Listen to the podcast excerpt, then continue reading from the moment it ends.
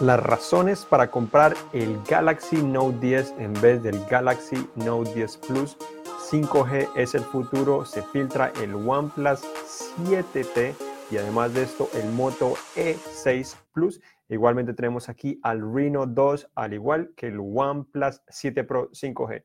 Hola, soy Juan Garzón y bienvenidos a un nuevo episodio de actualización Android. Estamos en vivo en directo, es el episodio 133, hoy 28 de agosto, en vivo en directo con muchos teléfonos, mucha noticia que contarle relacionado eh, a Android, ya que está sucediendo demasiadas cosas y aún el año no se acaba, faltan cosas muy importantes como son los Huawei Mate 30, además de los Pixel y no sabemos si de pronto LG nos sorprende también en IFA en poco tiempo. Entonces comenzamos con las razones para comprar eh, este pequeñín en vez del el grandote que es el Note 10 versus el Note 10 Plus. Son tres razones principales para comprarlo, todavía no hemos finalizado nuestro análisis completo. Eh, yo creo que ya tengo en mi mente finalizado el análisis, pero no he logrado escribirlo ni tampoco he logrado hacer el video.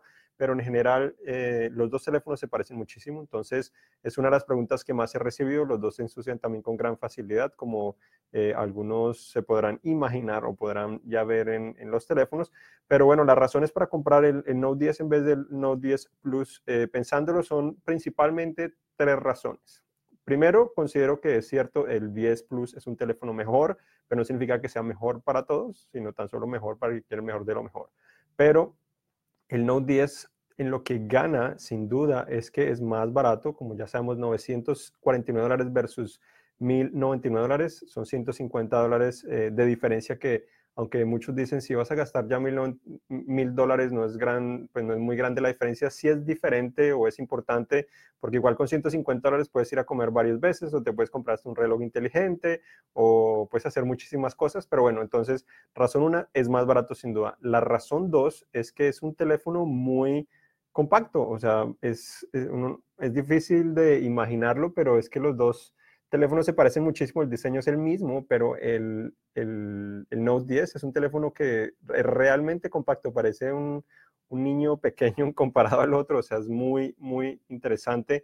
La diferencia, se parecen muchísimo, pero la diferencia de tamaño es sin duda notable, 6.3 versus 6.8 pulgadas, entonces eh, eso, eso permite que el teléfono sea más fácil de controlar con una sola mano, eh, se siente mucho mejor en la mano, básicamente uno puede no puede alcanzar todas las esquinas de, la pantalla porque igual sigue siendo un teléfono alto, un teléfono grande, al menos para lograr que la mayoría de manos logre controlarlo, pero se siente muy bien en la mano, la parte inferior se puede controlar mucho más fácil, se siente más liviano porque es más liviano, obviamente, se siente más delgado, se siente... Eh, se siente muy bien, un teléfono bien construido, también construido como el Plus, tan, se ve tan excelente también. Acá pues tenemos el color negro comparado al, al Aura Glow, que es el que ya hemos visto en muchas partes, ya hemos hablado de ese que es el Plus, pero también está disponible en el pequeño. Entonces se ven tan bien, pero el pequeño se siente mucho mejor en la mano, más fácil de controlar, llevar a todas partes, liviano, eh, entonces es, excelente. Y la tercera razón es que a pesar de,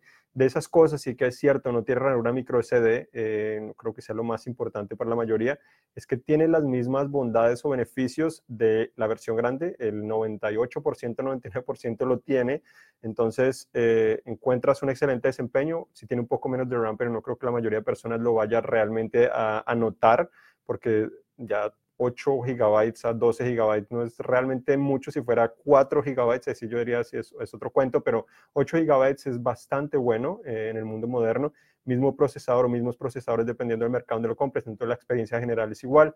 Otra crítica que tiene, una pantalla de menor resolución, pero realmente se los aseguro no importa, se ve muy bien y los que no saben es que a pesar de que el Note 10 trae resolución Full HD Plus en vez de 2K como la versión grande, es que igual la versión grande viene de manera predeterminada con una resolución Full HD Plus. Entonces, en realidad, la primera vez que los abres de la caja, obtienes la misma resolución en los dos. Entonces, ¿por qué uno se va a enfocar en decir que el Plus es mejor solamente porque tiene mejor resolución en la pantalla? Las dos pantallas son AMOLED, Dynamic AMOLED se ven excelentes, ofrecen grandes cosas, eh, ofrecen la misma resolución la primera vez que los, que los enciendes. Puedes modificarla en el Plus para que sea 2K, pero eso también te va a afectar la duración de la batería. Igualmente considero que la mayoría de personas tan solo enciende el dispositivo, no se da cuenta de eso o no lo quiere modificar, lo sigue utilizando con Full HD Plus y probablemente le va a decir a los amigos que tiene una pantalla 2K Es cierto que tiene pantalla 2K, pero no significa que la estés utilizando en 2K. Entonces, para tener en cuenta, y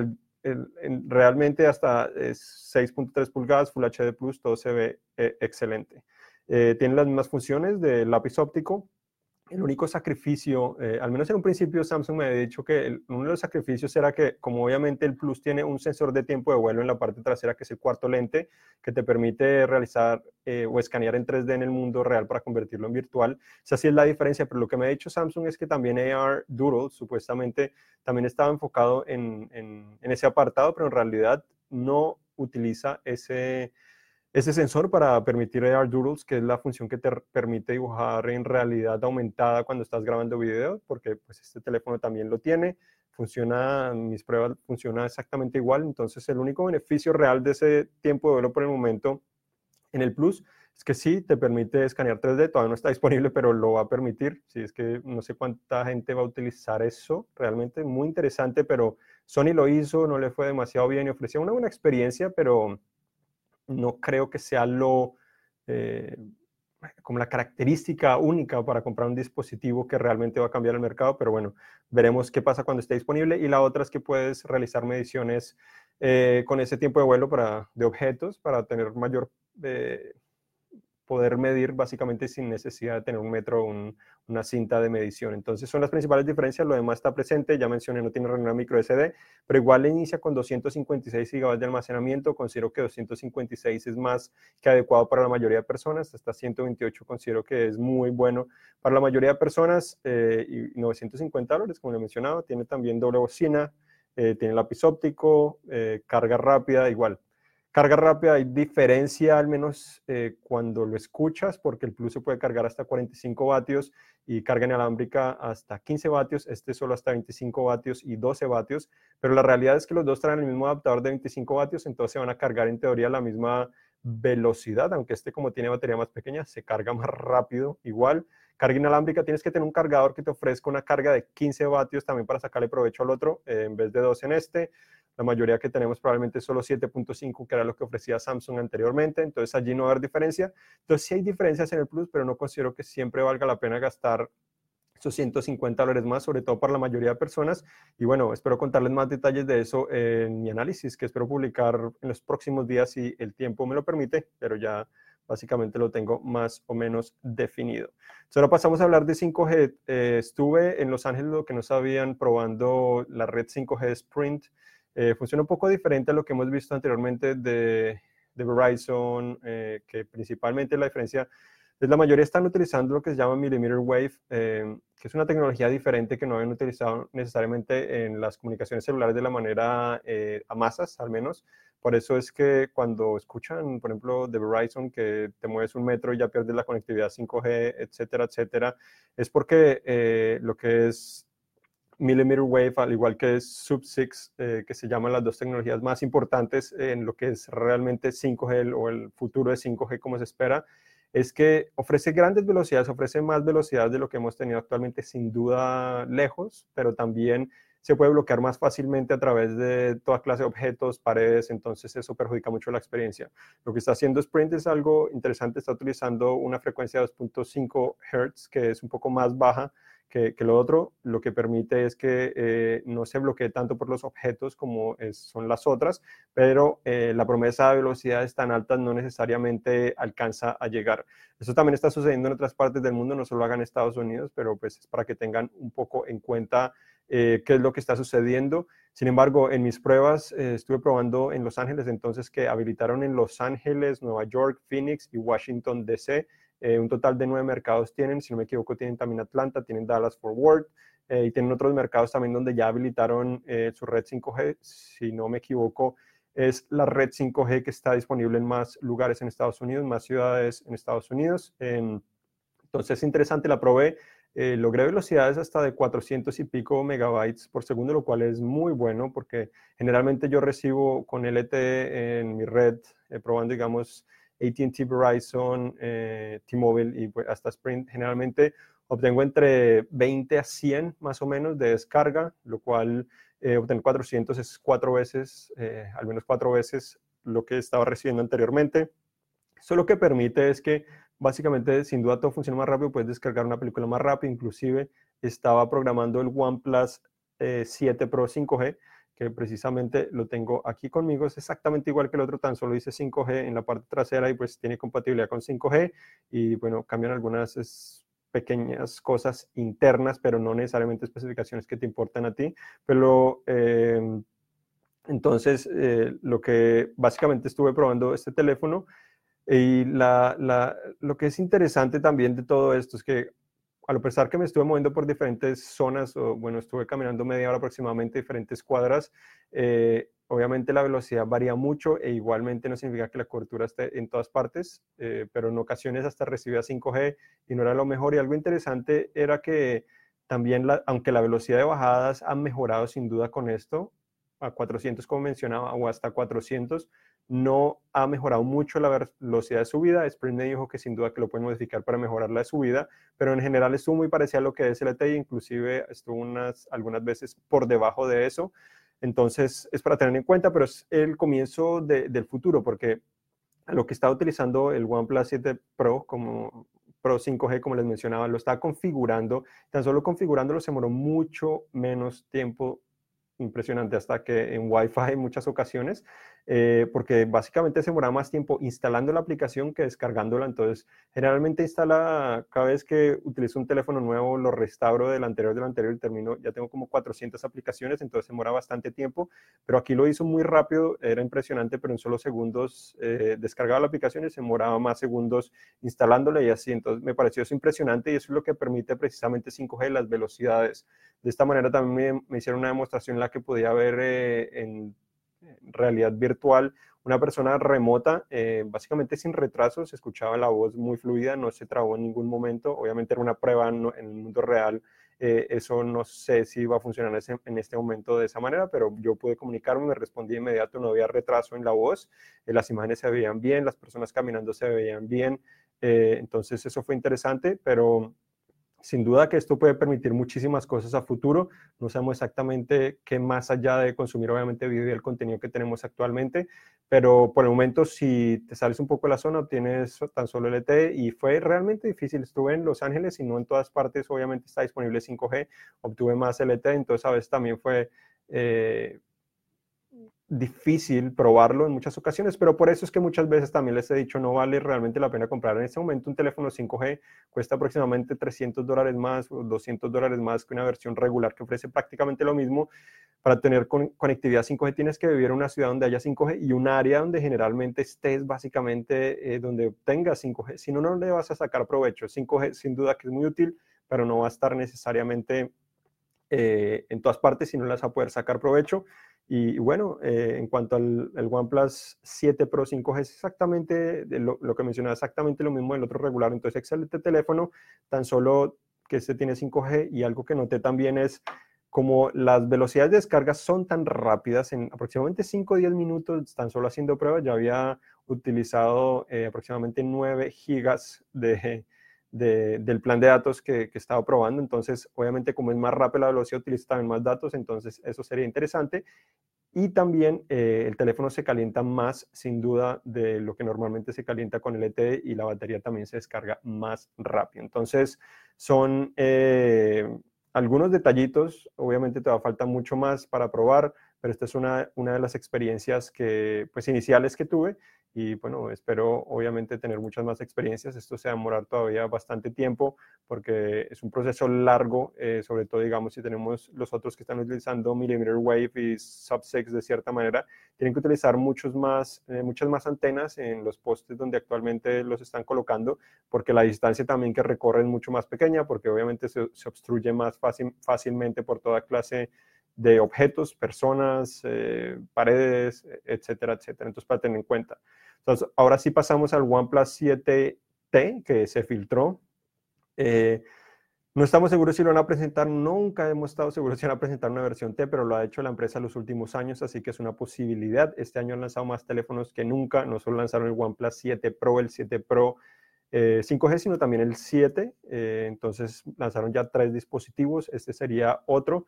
La parte frontal se parece mucho al 7 y al 6T, en el cual, eh, bueno, está el 6 de cierta manera, en el cual tiene una pantalla con una pequeña ceja que es donde incluye la cámara frontal, pero la parte trasera, aunque se parece también mucho al 6T, es que la cámara o las cámaras ahora tienen un módulo circular en vez de básicamente ser alargado.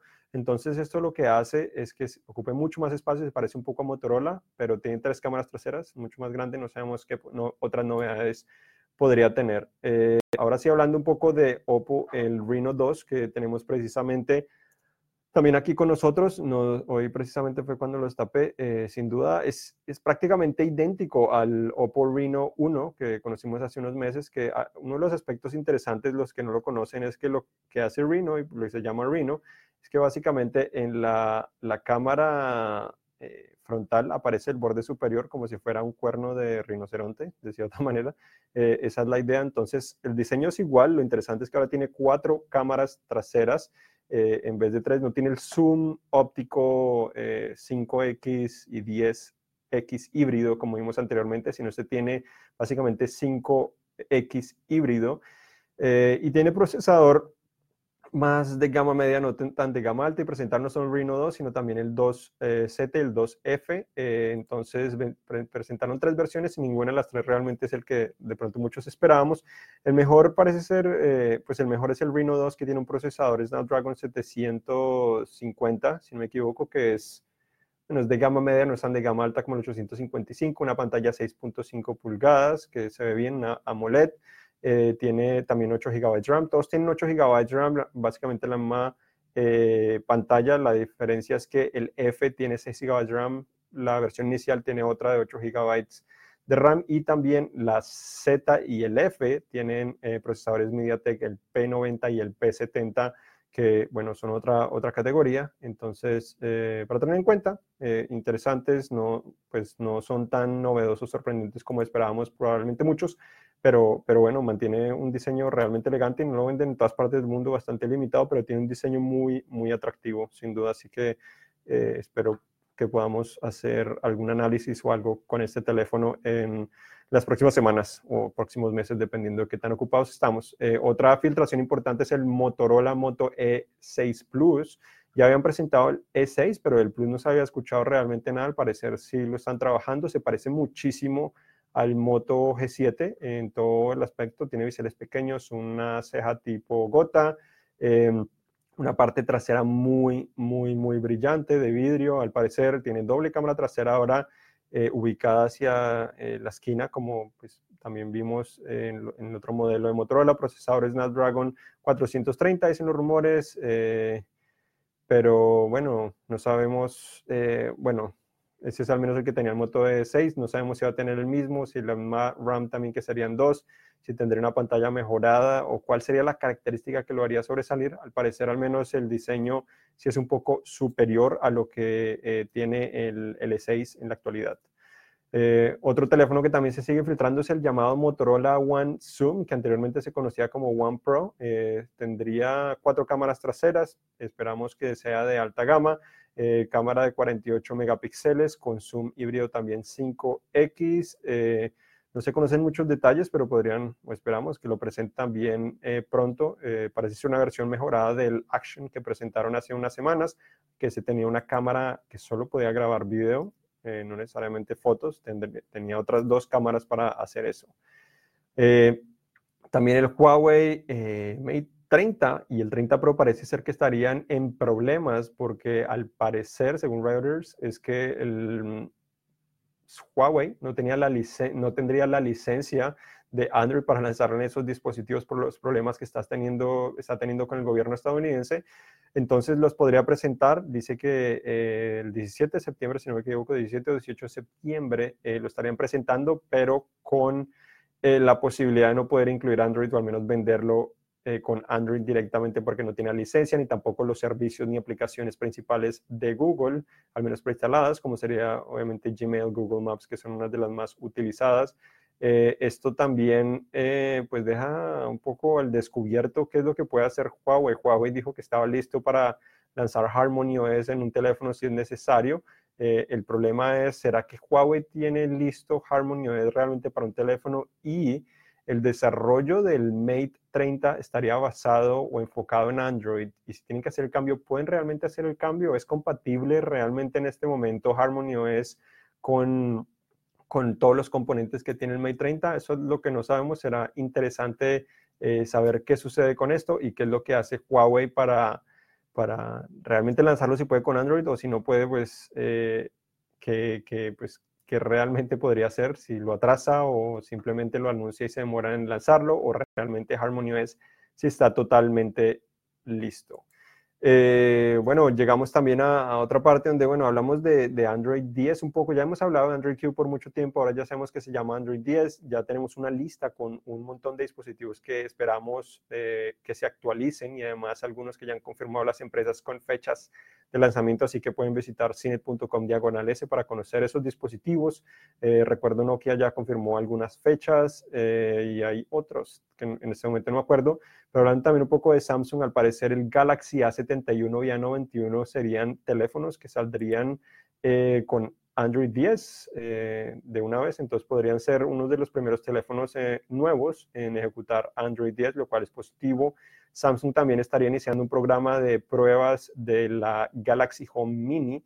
la Galaxy Home ya la presentaron hace más de un año con el Note anterior, el Note 9. Ahora el, la Mini sería una realidad y están realizando pruebas en Corea del Sur. No sabemos exactamente cuándo podría salir, si es que sale, porque pues tampoco ha llegado realmente la versión grande.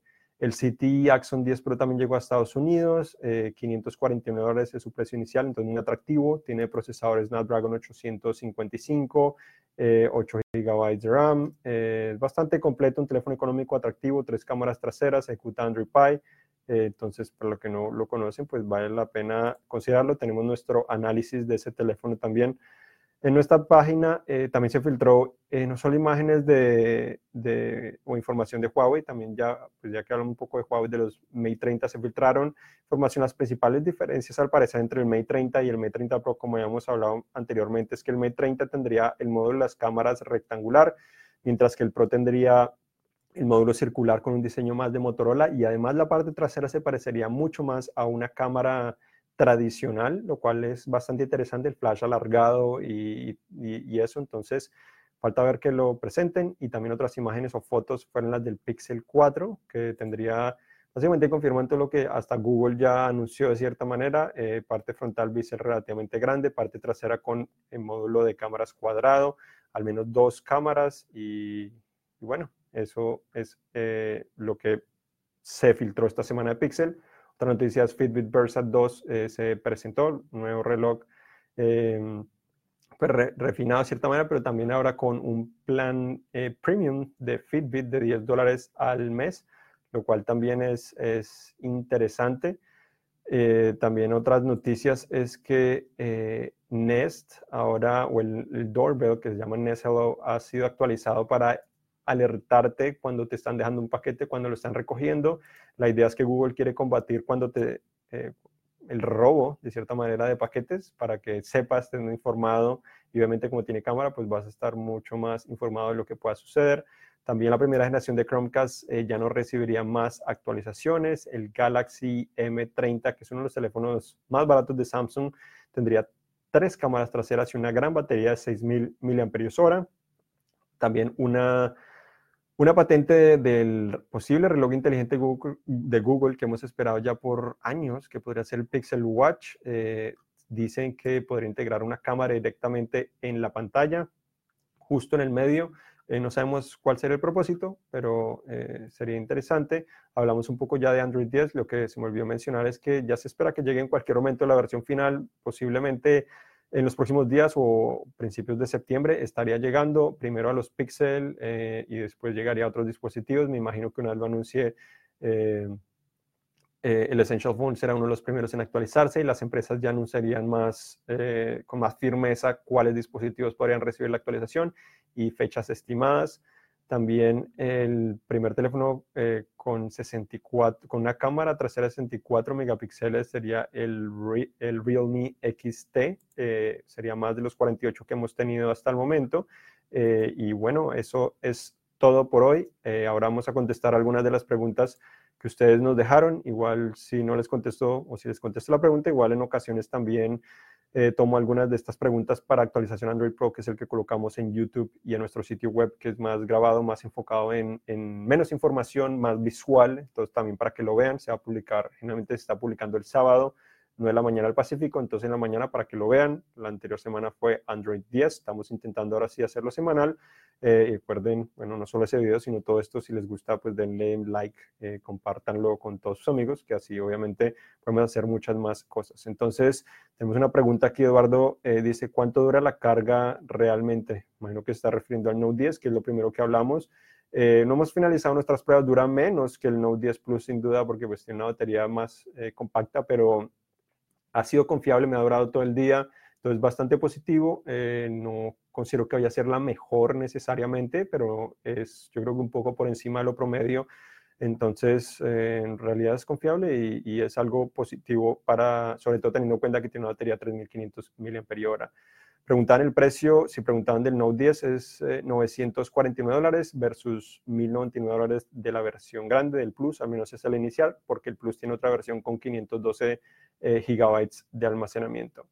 Eh, Bertito quiere que los salude. Bueno, un saludo y saludos obviamente a todos los, que nos están acompañando, no solo hoy, sino en los otros episodios, eh, a toda la comunidad de actualización Android, que por eso es que pues seguimos intentando hacer esto para comunicarnos con ustedes más personalmente, contestar las preguntas y mantenerlos actualizados en la información más importante, porque pues Android tiene muchísima información. Em, también Eduardo dice que lo que más lamenta es que no tiene el puerto de audífonos los Note 10 y es cierto, eh, yo creo que eso es lamentable, pero también es lamentable, lo que me parece más lamentable porque ya se veía venir es que Samsung no integre ese adaptador en las cajas para permitir que las personas puedan seguir utilizando sus audífonos tradicionales. Em, están diciendo también María, eh, Alberto, que ya al parecer tienen su Note 10, eh, entonces bueno, que lo disfruten. Es un gran teléfono, sin duda uno de los mejores. ¿Qué más preguntan? Ah, ¿Cuánto dura la batería? Lo mismo. Que el Note 10 Plus es más grande, eh, que tiene RAM micro SD, sí es muy grande. Realmente, como les mencionaba, eh, es bastante grande. Comparado al, OnePlus, que también es otro teléfono grande, pues es un poco más grande también. Eh, y sobre todo que es más cuadrado. Se parecen de cierta manera, pero es, un poco más ancho el Note 10 Plus, entonces se siente en la mano sin duda su, su gran tamaño. Eduardo también dice que no sabe si cambiarse el Note 9. Eh, yo digo que si estás contento con el Note 9 no vale la pena cambiarse al Note 10. El Note 10 sí es mejor dispositivo, pero no significa que necesites cambiarte. Si tienes frustraciones, si no te funciona bien, pues intenta intercambiarlo y, y pues de esa manera te toca pagar eh, menos, menos dólares para comprarlo. Muchos dicen que le están dando 600 dólares para eh, para el Note 10, entonces sale relativamente barato. Si logras eh, conseguirlo más barato, aún mejor. Si no, espérate un poco. los S11 deberían salir en febrero y seguramente este bajará de precio. También los que no saben, en Best Buy, según vi, lo están vendiendo por 999 dólares la versión Plus, que son 100 dólares menos. Entonces, la versión regular también puede estar 100 dólares menos. Entonces, eso puede ser un, un consejo que miren a ver si, si, si, es así, al menos donde están viviendo, y se pueden ahorrar al menos 100 dólares. Em, ¿Qué más? Que si ya, mm, esto es actualización Android, pero Michoacano pregunta que si ya se confirmó la presentación de Apple. Imagino de los próximos iPhone, todavía no se ha confirmado, pero se espera que sea eh, la próxima semana, probablemente anunciarían, eh, pero sería probablemente el 10 de septiembre, es la fecha que más eh, se apuesta en este momento. Y bueno, esto fue todo en actualización Android, episodio número 133. Entonces, gracias por acompañarnos. Como recuerden, eh, les mencioné, vamos a publicar una versión más visual en YouTube y nuestro sitio web el sábado probablemente. Eh, entonces, para que estén pendientes de ese video, igual mucha información de todo lo que he hablado. Voy a intentar escribir algo de mi experiencia con 5G para los que le interesan. Sin duda que es un comienzo que va a tomar tiempo, pero es, fascinante y les puedo decir algunos secreticos como los, que les mencioné acá, un poco más en detalle. Entonces, recuerden visitar cine.com diagonal S para más información sobre todo lo relacionado y todo lo que mencioné. Y hasta la próxima. Chao.